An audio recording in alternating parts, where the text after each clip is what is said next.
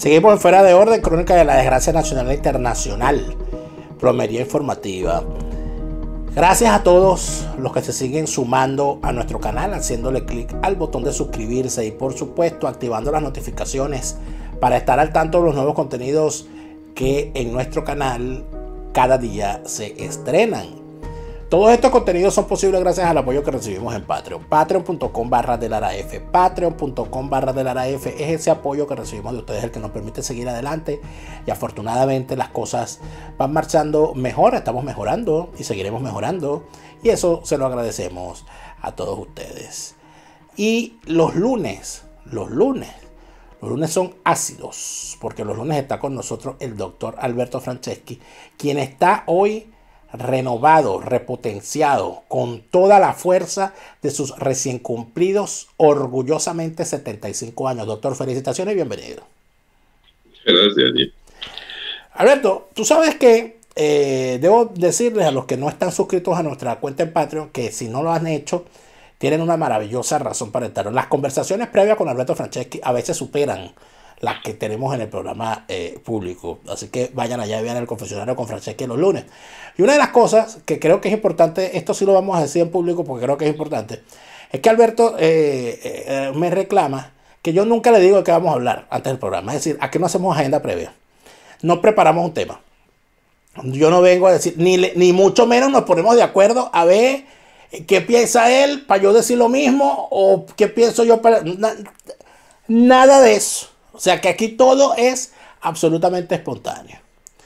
Alberto, creo que la preocupación por las próximas dos semanas, al menos en este programa, va a ser Colombia.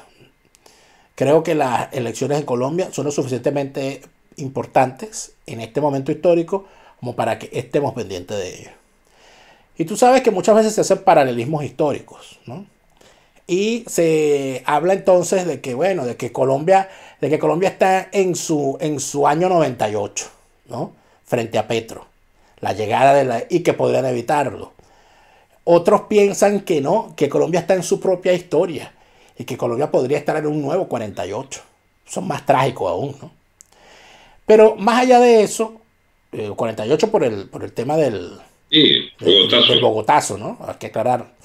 Pero más allá de eso, si hacemos paralelismos, yo recuerdo, y tú seguramente recordarás y te lo han dicho lo mismo, que la gran mayoría de los colombianos, bien informados o menos informados, con más eh, conocimiento de la historia, con menos conocimiento, etcétera, dicen lo mismo.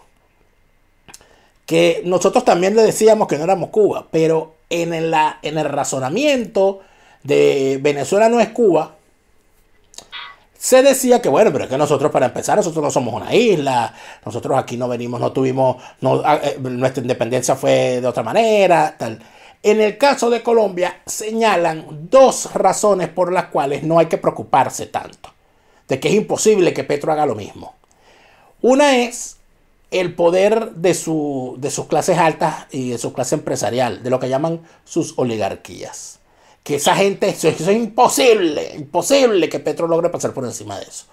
Y lo segundo es el carácter eh, de sus Fuerzas Armadas, de que es una fuerza militar que ha estado 60 años en guerra, que son absolutamente profesionales, que no se meten en política, por lo tanto politizarla, como hizo Chávez con la Fuerza Armada Nacional, sería imposible y que de en tal sentido las intenciones de, Petro se quedarían solamente en intenciones. Sin embargo, y esta sí es mi opinión y mm, la voy a adelantar, yo creo que eso no significa que no pueda pasar lo mismo. Yo creo que eso significa que podría ser inclusive más trágico el resultado.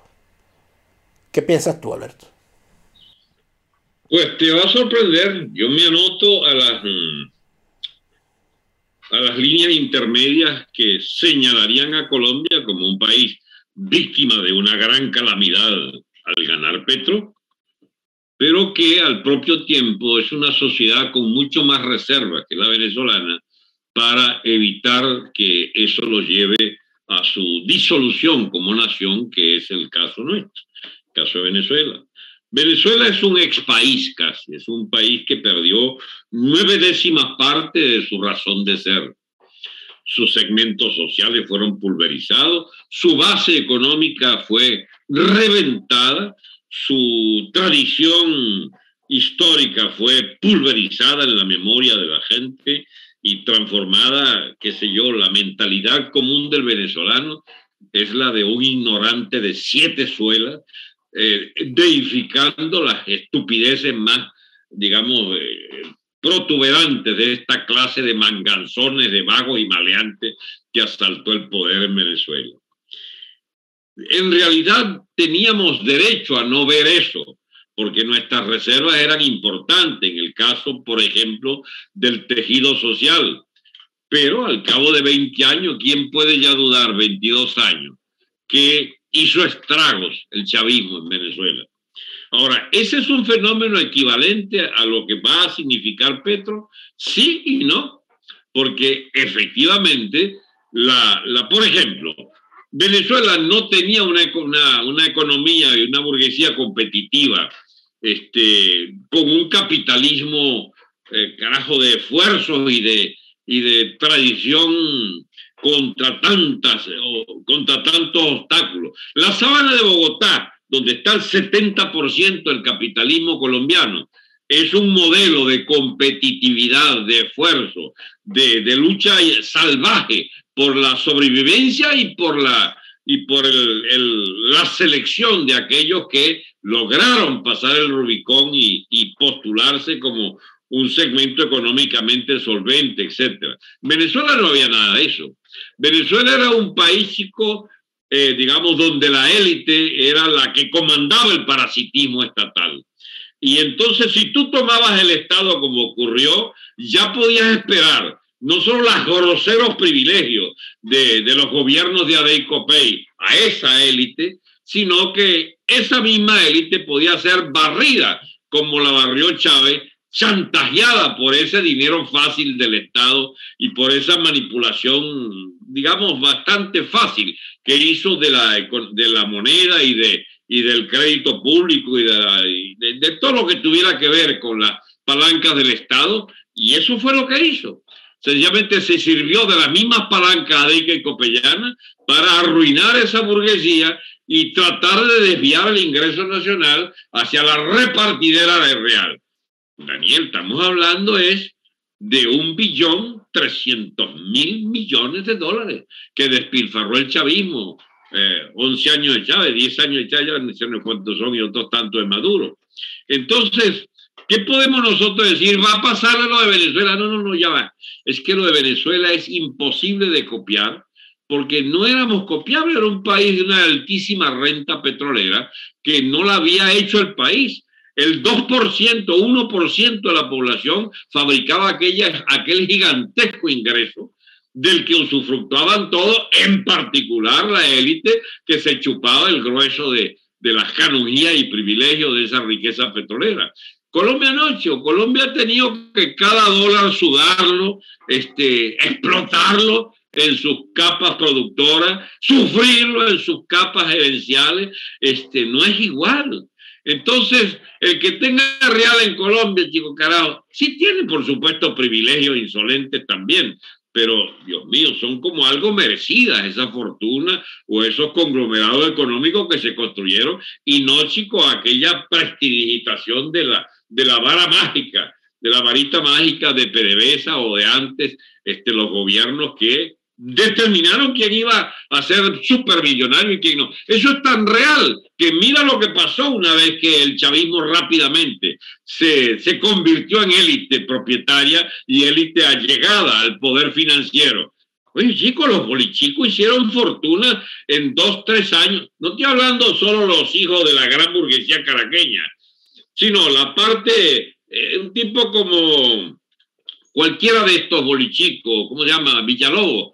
¿Cómo se llama el tipo este Villalobos? Era de PDVSA. Nervi eh, Villalobos. Nervi no, Villalobos. No, no, vaya muy lejos. La, la, la enfermera que acaban de La enfermera, chico. Pero tú sabes lo que es hacerse de mil millones, dos mil millones, tres mil millones de dólares. Ya va, mi amigo, eso ni siquiera toda la burguesía lo tuvo en sus manos, chicos, en los años 50, 60. Para tú reunir mil millones de dólares, tenía que reunir toda la burguesía de Caracas, chicos, en los años, principios de los años 50. Pero esa vaina la tenía un solo bolichico. ¿Bien? Y por supuesto ahí tenía su delegación la aristocracia caraqueña, ¿no? En estos bolichicos. Pero los bolichicos no hay que engañarse. Los bolichicos son unos mil tipos, de los cuales conocemos 8, 10 o 15. Pero eh, gente como esa enfermera, como el nervio, como el otro, este, el sobrino de, el sobrino de sí, no, conocemos, conocemos, a los más escandalosos, pero hay unos que hay unos que no los conocemos y que seguramente son los que más se han llevado. Así es. Entonces, Daniel, ya va, esa clase de dónde salió? Salió de la putrefacción rapidísima del chavismo y su conversión en clase propietaria. Eso no es igual que Cuba, por eso somos distintos a Cuba. En Cuba, chicos, tuvieron que pacientemente robar poco a poco y atesorar privilegios durante décadas y sobre todo disputárselo a dientellada al círculo íntimo de Fidel que controlaba todos los dólares, toda la riqueza, toda la finanza. No, en Venezuela fue un acceso masivo de esa élite política del chavismo que resolvió convertirse en millonarios a los adecos y a los copianos también les costó algo. Eso no era así que podía robar. Eh, es más, había la salvaguarda, el tribunal de salvaguardia, alguna, las libertades de prensa nos permitían. Claro, no, existía el prurito, el prurito popular de cómo es posible que haya un ladrón, que cómo es posible que el presidente tenga un amante que sea, que sea una señora millonaria, que cómo es posible, Esa, esas cosas existían, que eran de alguna manera como los frenos eh, sociales al desbarajuste de la corrupción. Pero, pero Entonces, a ver si lo entendemos, Dani. El caso de Colombia con Petro se parece más al tipo de privilegios insolentes que puede acumular el chavismo en sus uno o dos primeros años. Pero no, ese saqueo, chico, de enormidad de riqueza de la que se nutrió la boliburguesía bancaria y, la, y, la, y, la, y los bolichicos, sobre todo que su excrescencia, su, la, la, nata de la froninata eh, caraqueña y nacional, que hicieron de sus hijos, chicos, potentados de mil millones, coño, que no lo hicieron ni siquiera toda la burguesía, chicos, en los años 50. Es que no, es que Venezuela no conoce, no conoce las dimensiones lo que hemos sufrido. Hemos sufrido el saqueo más importante del siglo XX, chicos Mire, ni los nazis, ni los fascistas italianos, ni los franquistas, nadie con propiedad, ¿cómo se llama?, con dictaduras totalitarias o semitotalitarias, lograron el saqueo que logró el chavismo. Bueno, eso no lo puede hacer Petro. Bueno, primero que no lo hay. Es una sociedad competitiva y bastante, digamos, arruinada en muchos segmentos como para aspirar a montar una élite de esa calaña en la, en la cima de la sociedad colombiana. Entonces, pero si viene el izquierdismo, si va a haber expropiaciones, si va a haber repartidera, si va a haber ruina del capitalismo colombiano, si va a haber todas las tropelías típicas de toda esa burocracia maldita que va a encumbrarse con el, con el, con el usufructo del poder, y, va a deteriorar el conjunto del capital colombiano y va a deteriorar la sociedad y hundirá en la pobreza capas importantes, pero no a la velocidad de Venezuela ni con la, separación que da vértigo de los segmentos sociales que se hicieron privilegiados. Fíjate una cosa, Alberto, que eh, vuelvo con el asunto, ¿no? En las comparaciones históricas que se han hecho, cuando uno hace historia eh, comparada Venezuela y Colombia, uno se encuentra que, por ejemplo, el tema de las guerrillas, ¿no? Vamos, a ese tema, para tratar de dar explicación. El tema de la guerra de guerrillas en Venezuela, que se desata prácticamente en, los mismos tiempos en los que comienzan los grandes frentes guerrilleros modernos en Colombia, porque Colombia, la, guerrilla era casi una, una forma de vida en, en los entornos rurales. Los campos.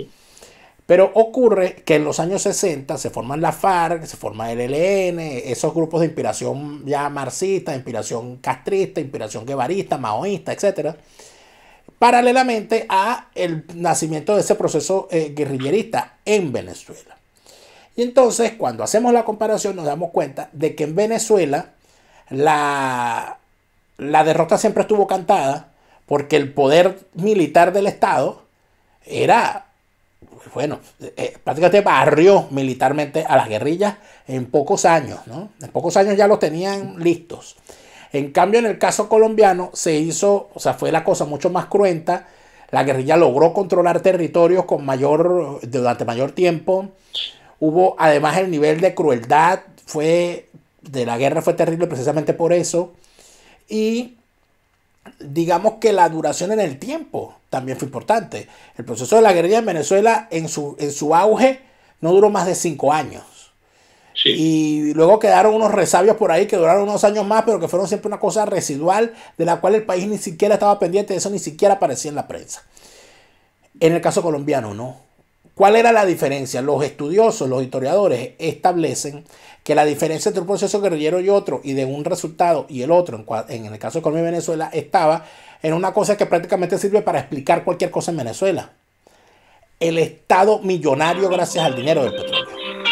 Que el hecho de que el Estado tuviese tanto real, que el hecho de que tuviese eh, eh, todo el poder de, los grandes ingresos petroleros para montar un buen ejército, para además de eso interesarle tanto a los Estados Unidos, ¿no? Que, mandaba apoyos, que mandaba logística, que entrenaba oficiales, etc. Era prácticamente la gran diferencia. Yo creo que efectivamente el dinero del petróleo logró que la democracia se pervirtiera y se convirtiera y en los mecanismos clientelares acabara con el sistema democrático en ciernes el dinero del petróleo permitió que el chavismo se convirtiera en un cáncer expansivo terrible. Internacional. Internacional inclusive. Y el dinero del petróleo además hace sumamente complicado la lucha para salir del chavismo, porque estamos hablando de un Estado que tiene todo el dinero posible de los negocios del petróleo y relacionados. En el caso de Colombia, el Estado colombiano no tiene más real, el Estado colombiano no se pone a competir en fortunas con la oligarquía. Estado, y cualquier oligarca colombiano tiene más dinero que el Estado colombiano. Eso, el hecho de que no exista un Estado con ese poder económico, es lo que a mí me preocupa de la llegada de un Petro al poder. Porque el, lo que normalmente hace el socialismo del siglo XXI es crear instituciones paralelas para destruir el Estado existente. Si eso es así, el Estado colombiano sería sumamente débil, Alberto. Y sería mucho más fácil para Petro destruir las instituciones. Dale, mira. Pero las cosas hay que situarlas en el tiempo, digamos. No es igual hacer una revolución o hacer una llegada al poder revolucionaria en los años 60 o 70 con la Cuba joven, beligerante, vainosa, bien de la burocracia cubana, y otra es hacerle la putrefacción, decadencia y ninguneamiento de la revolución cubana en esta época. No es igual este, los gobiernos que hubieran podido surgir de la época de Allende a este pobre imbécil que, está ahora electo en, en, Chile para intentar desmantelar este, la herencia del pinochetismo que la usufructuaron todos y ahora, eh, digamos, juran y perjuran que están inventando la rueda. Eh, al, desmontar ese, ese Estado chileno, que al que solo podían darle es gracias a Pinochet, que les dio 30, 40 años de prosperidad o de por lo menos viabilidad económica. Este, encuentra una, una Argentina, chico, disminuida y reventada, donde ya no es el peronismo de los años 50, ni siquiera de los 60, este, el de los 80, con la, con la, la segunda avenida de Perón. No, no, consigues un peronismo chico de pillos, ladrones, marginales y de, de, bicharracos allí, venidos a menos de la Kirchner y compañía. Este, eh, mira, la excepción es que tú veas el Evo, que logró armar una vaina, una economía nueva allí en Cuba, en, en, en, Bolivia, a partir de la droga, de los de sus amigos cocaleros y del gas, que es un equivalente al petróleo para Venezuela. Entonces la economía boliviana parece que es la única viable.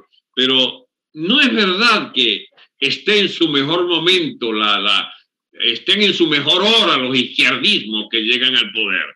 Ese pobre tipo de, de, Perú da lástima, chicos, provoca regalar unos reales ahí para que compre un, sombrero nuevo, qué sé yo. Esa es una pobre burguesía la, la, la, que eh, el segmento que llega con Castillo al poder. Son los repeles de lo que queda del viejo izquierdismo eh, peruano. Eh, chicos, es que de verdad, esa, esa izquierda no divierte, chicos. Mira, más o menos, la nueva etapa del izquierdismo la marcó el viejito hablador de bolsería este de, de, Uruguay. Este, mira, la izquierda uruguaya es, a la, es al resto de la izquierda hispanoamericana. Lo que era, este, eh, ¿cómo se llama el viejito chico? Mujica. Mujica a los Tupamaros, que fundó Mujica, este, a lo que fue este, Chávez a la, a la virulencia de la, de, de, las masas adecas insurrectas, chicos, que fundan el MIR en los 60. Eh, a Gaitán, a, a ver, ¿quién es eh, Petro al lado de lo que fue Gaitán, chico? Y lo que fueron las guerrillas liberales en los años 50, que hacían estrago en los campos. No, chico, es una izquierda venida menos. Es una izquierda, chico, lamentable, con un mensaje ideológico, político, teórico, pero estrechísimo, chico, y de, de, no sé, de ilusiones marchitas, de planes, porque todas son hijas de la decadencia del llamado socialismo, que es una idea socialista, sino el retrato hablado del fracaso histórico de la Unión Soviética y de la propia Cuba. Son 80, 100 años, chicos, de fracaso las ideas socialistas. ¿Cómo van a revivirlas? personajes como Petro, que es un ampón de cuarta categoría, chico, que hizo una pasantía por el Estado burgués colombiano y fue alcalde de Bogotá y eh, de allí lo echaron, chico, por malandrín también. O sea, esta es una izquierda desmejorada, incapaz de generar un nuevo país. Eh, la gran ventaja de Chávez fue el factor sorpresa. Era un segmento de, la, de las Fuerzas Armadas que revienta todo el régimen político, chico. Este, esto es como una guerra avisada que no mata soldados, chico, lo de Petro. Alberto, pero cuidado, porque el cómo tú preguntabas, ¿cómo va a poder Petro a, lograr algo como eso, con esos pensamientos de esa izquierda eh, eh, anciana? Bueno, fíjate tú, todo lo que se está proyectando desde, eh, desde la candidatura de Petro. Número uno, que Petro se está alzando a una situación de no sé cuántos años de las oligarquías pisoteando al pueblo colombiano. De que por primera vez hay una candidatura con un negro, donde está su compañera, que es Francia Sánchez, creo que es el apellido de ella que los desfavorecidos. Ese discurso, ese discurso vende. El tipo es ambientalista, el tipo es animalista, o el tipo es. ese discurso vende, Alberto. Ese discurso te lo imponen los globalistas en los medios de comunicación. No, estamos discutiendo que pueda ganar, va a ganar el, el tonto al bote. Lo que estamos discutiendo es la viabilidad de un proyecto alternativo distinto y contrario al capitalismo actual colombiano. Pero es que Ahí pero, antes de arrancar. Pero, momento, momento. Si asumimos que estos tipos utilizan todos los clichés de izquierda para llegar al poder y destruir todo lo construido en sus sociedades en ese momento y subvertir el orden social para convertirlo en cosas como lo que es Venezuela, como lo que es Nicaragua, como lo que intentan hacer en Perú. No lo lograrán al nivel que lograron los, los chavistas ni que se lo propongan. Porque son, es un problema de niveles. Venezuela la revientan, chicos, desde la cumbre de sus capacidades y de sus potencialidades. A menos que creamos el cuento que fueron un desastre los gobiernos de Carlos Andrés y Caldera, etcétera. No, chicos, del propio Lucincha. Había un declive, es cierto, pero era, chico, la abundancia que le salía por las orejas a aquella sociedad venezolana todavía. Bueno, Colombia es pálido reflejo lo que era Venezuela. Y el, el fenómeno demoledor que significa Petro y la, la, adopción de las tesis más peregrinas del socialismo, eh, no te olvides que la, la, gran vanguardia de Colombia, ¿cuál crees tú que es? Los quemadores, chicos, de estaciones, de metro y de la primera línea, es, es, el desorden, es el lumpenaje convertido en ariete de esa supuesta idea renovadora. Alberto, pero vuelvo, vuelvo y te repito, lo que, lo que yo te eh, intento plantear es que el hecho de que estén equivocados, el hecho de que no lo logren, el hecho de que haya eh, razones para pensar que Colombia no se va a dejar, a pesar de que el tipo gane, no significa que el proceso no vaya a dejar a una Colombia exhausta. Un país no puede estar cuatro, cinco años sumergido en la vorágine de con quién se va a meter el presidente hoy, qué locura va a inventar hoy, como está ocurriendo en Perú. Yo lo entiendo, en Perú todos los días hay un escándalo nuevo, todos los días hay una censura a un ministro nuevo, todos los días hay un cambio de gabinete, todos los días hay una denuncia nueva. Ninguna sociedad aguanta eso. Y, en el, y pasar cinco años en la incertidumbre es destruir una sociedad, porque la sociedad debería estar concentrada en, en efectivamente a través de, la que, de lo que permita el comercio, a través de lo que permita el capitalismo y a través de lo que se permita eh, eh, en las modificaciones, oye, que la gente salga, los más pobres dejen de ser tan pobres, de que se redistribuya mejor el asunto, pero con una peleadera permanente no se logra. Dale, vamos a, vamos, entonces vamos a empezar al revés. ¿En qué estamos de acuerdo? Todo lo que estás diciendo yo lo suscribo. A saber, es una calamidad el tal Petro, es una bosta de gobierno lo que viene, es el desquiciamiento del acumulado positivo en la sociedad colombiana. El tipo va a reventar no pocas cosas. Lo que te digo es que no va a lograr lo de Venezuela, porque el desquiciamiento de Venezuela es el desquiciamiento de todo un sistema económico, social y político que era la imagen de chico de lo sobrante, de, la prosperidad, de, de, de alta finanza, Chico, PDVSA era la primera empresa del mundo, chico. Hay que ver lo que era eh, acabar con ese estado petrolero venezolano. Nosotros rivalizábamos, chicos, con, con, las monedas más sólidas del mundo, este, desde Pérez Jiménez para acá, por cierto. Entonces, ¿de qué estamos hablando? Chico, de que Colombia ha vivido de, su, de, de, comerse sus hígados, chico, de, de lo que ha logrado ahorrar y lo que ha logrado acumular y eso los va a defender, y cuidado, los colombianos pueden defender más su país que nosotros el nuestro, porque allí el que tiene real, ah, está bien, lo puede expropiar 20, 30, 50 grandes capitalistas, pero es que el colombiano promedio chico, ha, dejado parte de su existencia en el logro por ahorro y por sacrificio de lo que pueda tener o de lo que pudo haber acumulado. Allí lo, la plata fácil es la del narcotráfico, no es la del trabajo del capitalista honesto, la del capitalista que acumuló con esfuerzo y competitividad este, su, su pequeña o mediana fortuna. Las grandes fortunas son hijas del delito y este carajete está aliado con ese delito del narco. Este, de manera que, ¿cuáles son las transformaciones? ¿Qué sé yo si el narco se transforma de la mano de Petro en el potenciador de un nuevo capitalismo colombiano? A lo mejor esa es la salida para un capitalismo que, carajo, que no logra exportar más. Este, exportaba flores y la dejaron de, de, exportar por pendejos. Eh, digamos, la sabana de Bogotá, que era la vaina más, ¿cómo se llama?, más productiva. Eh, Colombia no es la que se ha sido usufructuaria de unas ventajas enormes, el sistema económico latinoamericano que andaba montando, que andaba montando, ¿cómo se llama? Eh, eh, Bush, y que el único que agarró, agarró cola fuerte fue, fue México. Este, el padecimiento colectivo de la decadencia capitalista en toda Hispanoamérica Colombia, chicos, es uno de los que más ha sufrido para defender un lugar en esa competitividad internacional. Pero yo no le veo gran destino de la mano de socialistas como estos que están a la moda en América Latina para sepultar lo que nos quedaba de chance de prosperidad.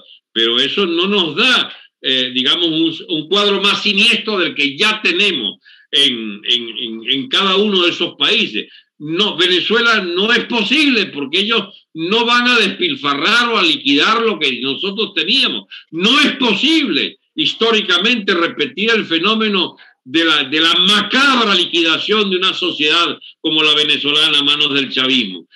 Por eso, contradictoriamente, yo estoy dando un mensaje, perdóname la, aparente contradicción, yo estoy dando un mensaje de optimismo a los colombianos.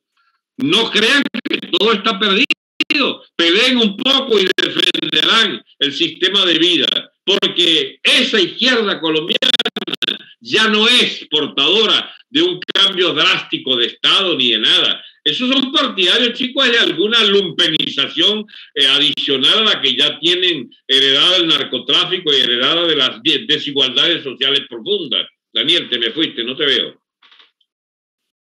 Fíjate, Alberto, el, alarmismo frente al peligro, a mí me parece que no le hace bien a, las sociedades a la hora de tomar estas decisiones, como no le hace bien tampoco el apaciguamiento. Creo que lo bueno sería el análisis, pero tú sabes mejor que yo y tú que has estado en, en la candela política a alto nivel en campañas de este tipo, pero será como chamuscado que estoy ahí. Pero a veces los chamuscados tienen. Tú sabes que yo, yo, yo, yo quisiera, yo, yo a veces veo, a mí me interesa mucho más conocer la historia de los derrotados que la historia de los ganadores. Porque comprender, comprender el porqué de una derrota es mucho, es a veces mucho más importante que el, la, la victoria misma. Y yo siento que los venezolanos, los veteranos de la guerra del 98, en contra del chavismo y tú eres y tú estás eh, dentro de los cabecillas de eso que se, lo, que se, que se intentó, tiene mucho que decirle al continente entero, sobre todo si han logrado eh, ver, en qué se convirtió todo esto. ¿no?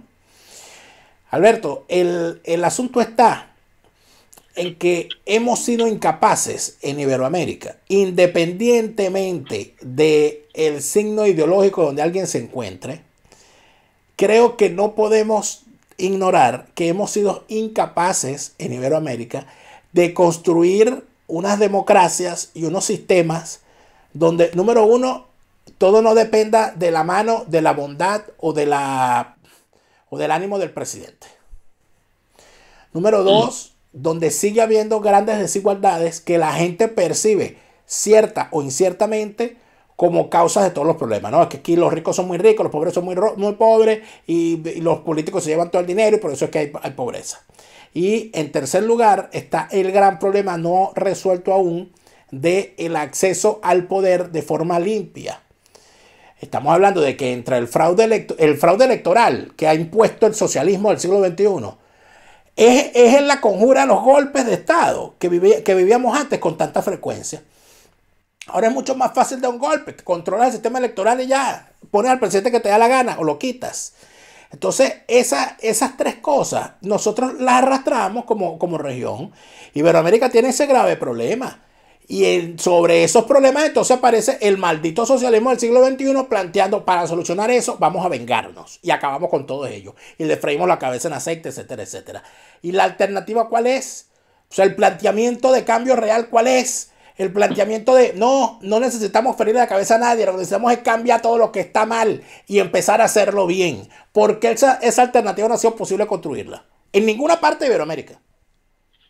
Porque implica un renacimiento histórico-social, económico, histórico-cultural, es de todo tipo.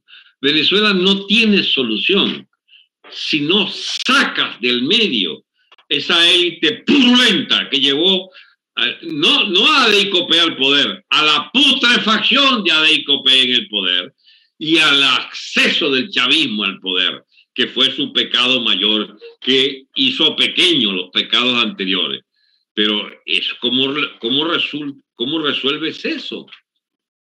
Eh, lamentablemente, Dani, yo creo que es hora de decirlo. Venezuela no sale de esto sin, una hora aún más dramática que la, ya, que la ya vivido.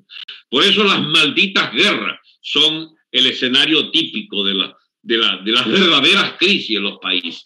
Este, nosotros hemos tenido los efectos de una guerra, pero todavía no hemos sufrido. Todavía quizás nos falte algún peldaño adicional, haber visto caminar 5 7 millones de venezolanos, 5, 6, 7 millones que se han ido, el hambre colectiva que se pasa allí, las penalidades, la falta de agua, electricidad. Pero fíjate que hasta ahora el efecto ha sido una especie de, de contradicción viviente, de la, de la resignación como, como cuadro final de toda esta desgracia. Y la, y la fuga, o sea, el venezolano optó por fugarse esa vaina. Y los que se quedaron allá resignarse y tratar de colocarse. Por eso la responsabilidad histórica de la MUD, del maldito Caprilito y del maldito Leopoldito y del maldito Borges y de la DECO, etcétera, etcétera, chicos, son gente que no van a pagar este, la, la, la calamidad que han sembrado en Venezuela de hacer compatible, chicos, la convivencia todavía en esas ciudades detrás de la égida de un gobierno nefasto como el de Maduro y antes como el de Chávez porque es esta élite maldita la que nos tiene aquí. Y eso es muy difícil de aceptar, porque significa plantearse seriamente el tema y cómo salimos de ello. Ah, mi amigo, no hay remedio. Hay que agotar lo que han hecho y a lo que nos han llevado. A ver, perdóname la expresión, venimos comiendo mierda de la gruesa con las fórmulas del, de, digamos, del, del, del, de la MUD electoral, etc. Nos falta la dosis aún mayor ¿bien? de volver, a, de volver al escenario electoral y atragantarse de mierda será para que sepa el país a dónde ha llegado su estupidez mental, su estupidez política.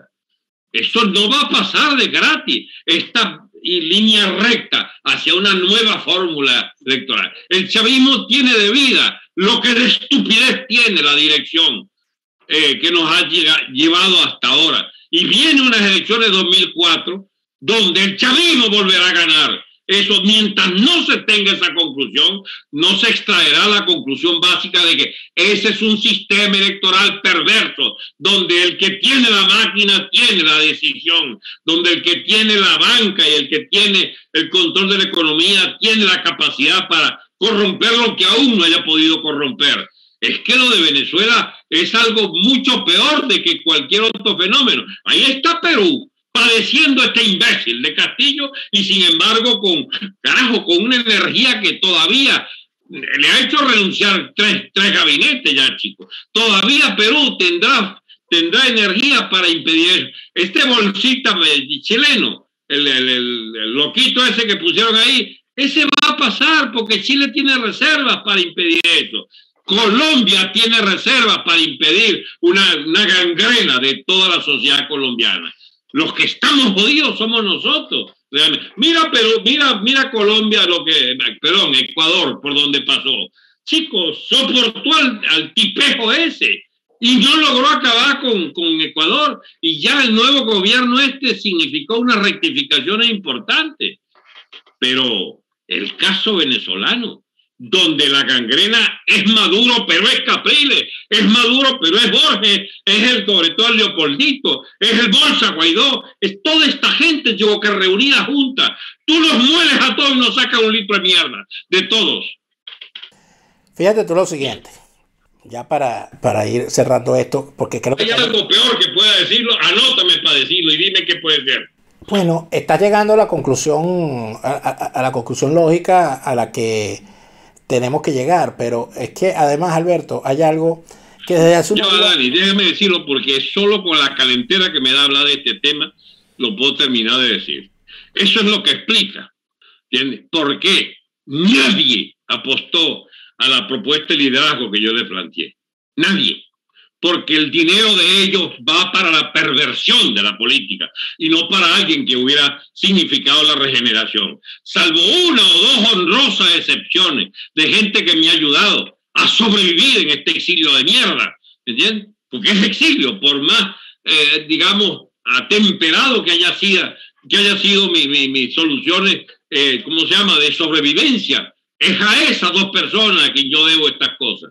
Pero no para hacer un proyecto político, no para ir a, a, digamos, andar en mediciones preelectorales o electorales o a conquistar unos espacios mediáticos, nada de esa vaina, que para ello viene por añadidura, porque le sobran los millones de dólares estos vagabundos, chicos, dado por el Estado americano, dado por la boliburguesía, dado por los bolichicos, dado por la vieja burguesía que fue la que los trajo al poder. Entonces, esta situación de aislamiento absoluto y total en el que nos encontramos los escasos venezolanos que aún podemos proponerle al país una vía distinta a esta de los sinvergüenzas de la política, eso es un caso, Daniel, digno de estudio, ¿sabes? No hablo más. No, que, lo que queremos es que hables precisamente. Yo, de unos días para acá, me he puesto revisando la historia, revisando las cosas y haciendo paralelismo y estudiando lo que está ocurriendo. Yo desde hace rato estoy diciendo, y creo que te lo he dicho inclusive a ti, que a mí me parece que la consagración del sistema chavista, de ese sistema de tres patas, donde está el régimen, su oposición falsaria y la boliburguesía que le sirve de correaje, la consagración de, esa, de ese sistema lo veremos cuando nos lleven a un escenario electoral hecho por ellos, con todo su fraude y todas sus cosas, y termine siendo presidente un opositor falsario. Que deje todo igual, que no va, que no va a hacer nada, porque parte del sistema. Y que exista entonces la ilusión, mira, si era posible salir del chavismo, tal, por la vía y se cree una ilusión de cambio, una gran esperanza, todo aquello trampa cazabobo, empieza la gente a regresar a Venezuela, y a la vuelta de una esquina el chavismo la vuelve a hacer, regresen al poder y nos vuelvan a envainar. Yo creo que eso, yo nunca he dudado de que el chavismo, de que el sistema chavista es capaz, el sistema, ah, no el régimen, el sistema, es decir, toda esa, esa podredumbre, todo ese capital, todo ese dinero en manos de, distintos, todos los factores internacionales, son capaces de dejar, de asignar a través de una elección fraudulenta la llegada de un opositor falsario a la presidencia. Yo no tengo duda, de eso. Pero también les es más fácil seguir ellos. Les es más fácil seguir ellos, Alberto, pero a veces recuerda que estos sistemas viven y sobreviven gracias a las purgas. ¿Y qué mejor purga que una derrota electoral? Sí, pero sería una, no, porque te contradecirías con lo esencial. La naturaleza del régimen es como está. Esa es su naturaleza. El cambio de, del cambio de las opciones electorales tendría que haber cambiado naturaleza previamente.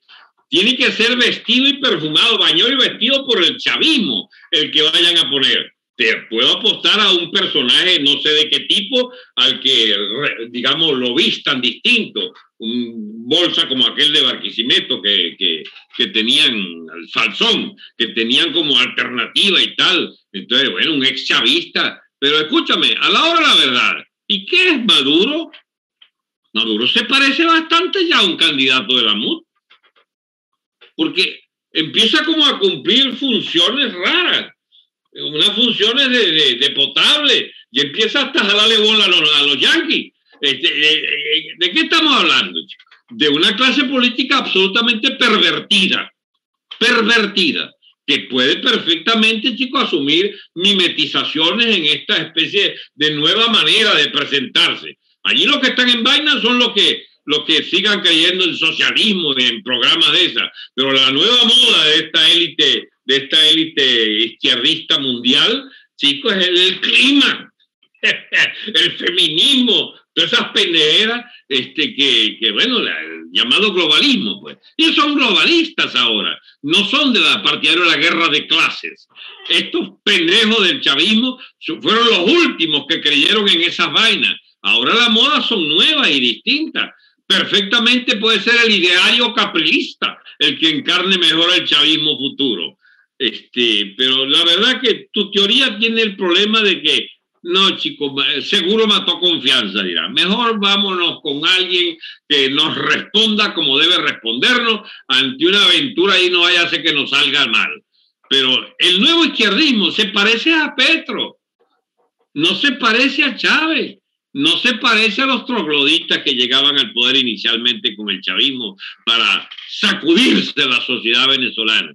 La izquierda más bien se parece, la izquierdismo que está por allí husmeando, se parece a Miquilena. Escucha, Miquilena Miquilena era el padre putativo de Chávez que perdió el control del tipo, porque el loco salió, chico, desenfrenado a la carrera de montar esa piratería que montó. Pero prefirió, este porque, que tú estás, porque, porque, Chávez prefirió agarrarle el consejo a Norberto Ceresole y la, la teoría aquella de caudillo ejército pueblo le, sonaba como más adaptado a, su, a, su, a sus problemas de sus problemas de personalidad que lo que le planteaba Miquilena, que no era otra cosa que ser un izquierdista reformista. Exacto, pero agrega de que el niño Fidel Castro tuvo algo que ver en el asunto. Ah, no, por supuesto, claro.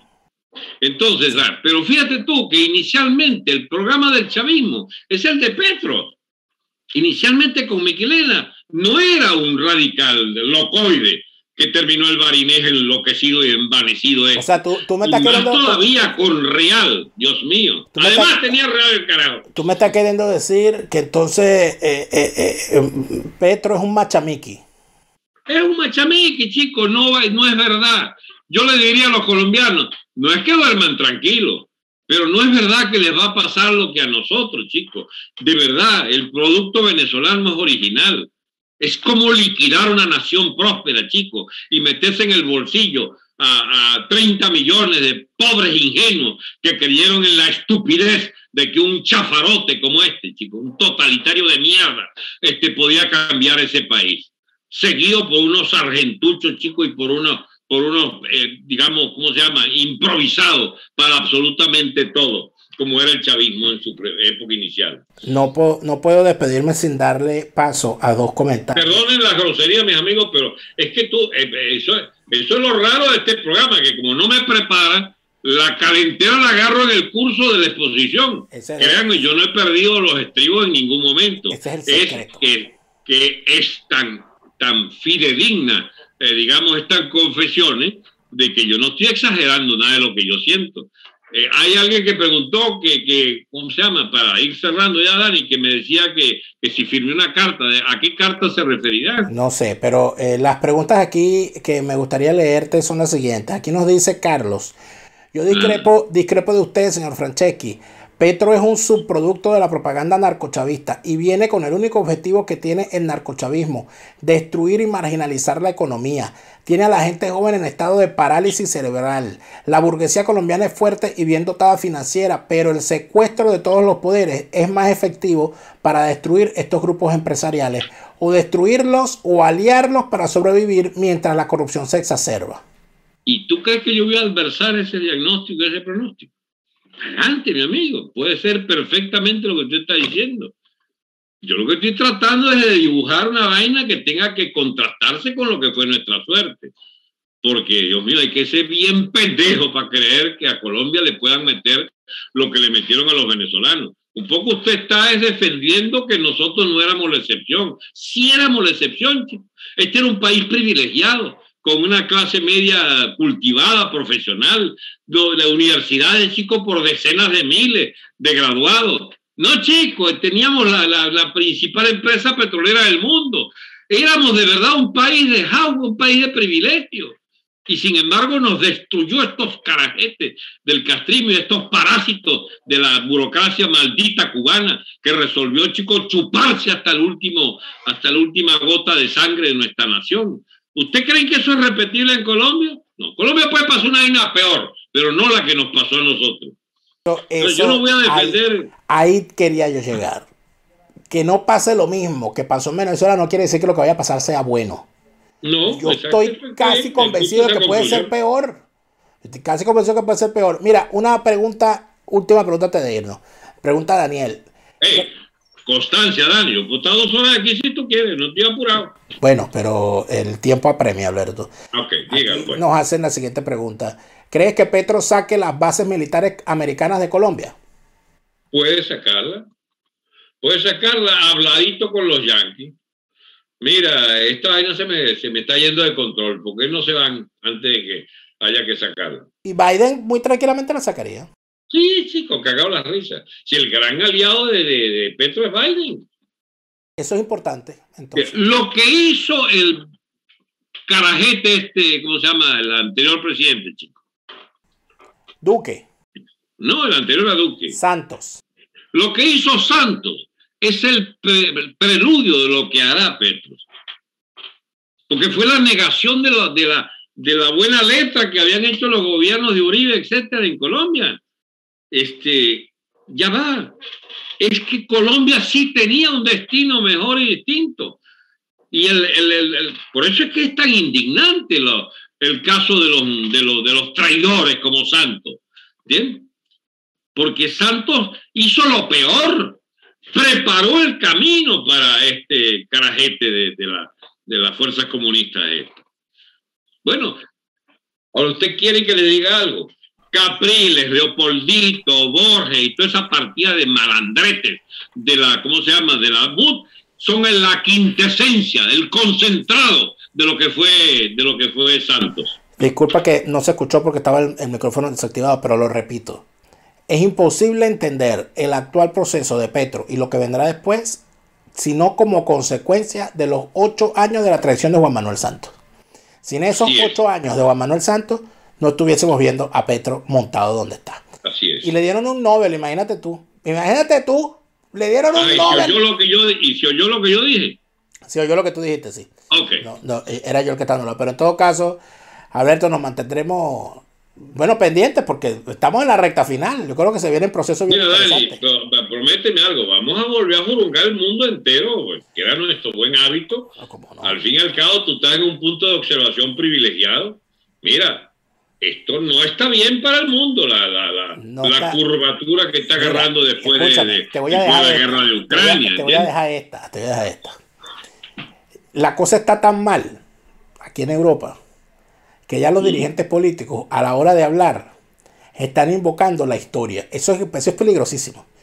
Cuando un dirigente político empieza a hablar tal, a decir yo no soy no sé qué o yo soy como no sé qué, ahí estamos graves. Entonces, el eh, Olaf Scholz, el actual canciller, ya con esta nos despedimos, Olaf- el, actual, el actual canciller alemán, le, lo, lo interpela a la prensa muy fuerte porque entonces ahí el tipo dijo hace como un mes que sí, que aceptaba venderle armas pesadas a, a Ucrania. Ah, ok, todo el mundo, oye, por fin, vale. eh. Pero este, Ucrania dijo recientemente, ¿dónde están las armas que prometiste hace un mes? No han llegado, ¿no? Entonces, el, reclamo es, lo acusan de cobarde, de timorato. Y entonces el tipo ha dado esta respuesta sumamente importante. De repente deberíamos venir con eso la semana que viene. El tipo dice, discúlpeme, pero yo no soy eh, el Kaiser Guillermo. Y esa respuesta a mí me sorprendió porque lo que, lo que se está interpretando aquí es que él dice, es que él intenta decir que él se siente que cualquier cosa que haga va a hacer, o sea, que como si el destino estuviese escrito. O sea, Charles está queriendo decir que no, no, no, vamos a hacer una guerra total. Y yo estoy cagado. Eso es lo que entendí. Eh, Si yo doy un paso, y esto de Guillermo, ¿para dónde va? Bueno, que- que, eh, en la Primera Guerra Mundial empezó cuando se revelaron pactos secretos y, y de, mutuo, de mutuo acuerdo.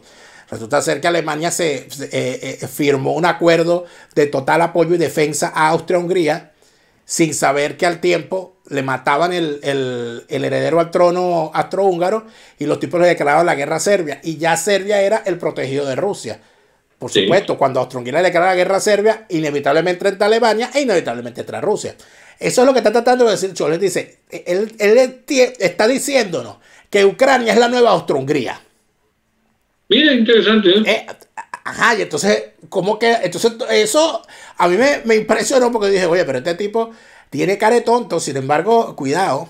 Pero dentro de todo eso, eso así está el mundo. Europa está pegada con saliva el oro.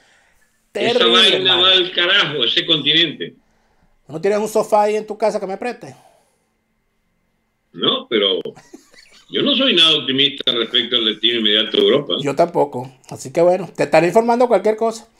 Pero en todo Sí. caso, Alberto, muchas gracias eh, por esta conversación. Como siempre ha sido... eh, Una vez más, perdonen los, los el lenguaje exacerbado que usé en Eso es momento. precisamente, por eso precisamente es que viene la gente a ver el lunes ácido. Muchas gracias, Alberto, por tu eh, conversación de esta semana. A ustedes, amigos, gracias por habernos acompañado, gracias por estar allí, gracias por, haber, por ser parte de los más de 100 mil suscriptores que en este canal hacen vida y que nos permiten además seguir adelante. A los que se han suscrito a nuestra cuenta en Patreon, muchísimas gracias. El confesionario de Alberto esta semana no se lo pueden perder. Si usted no se ha suscrito, si usted no se ha suscrito a una Patreon, está en un buen momento para hacerlo, porque los confesionarios que tenemos, las conversaciones previas que tenemos aquí son sencillamente maravillosas. Gracias a todos por su apoyo. Seguimos creando contenidos y seguimos aquí. Recuerden que de lunes a viernes a las 8 de la noche tenemos un nuevo estreno de Fuera de Orden, los sábados y los domingos a las 12 del mediodía. Gracias a todos. Hasta mañana.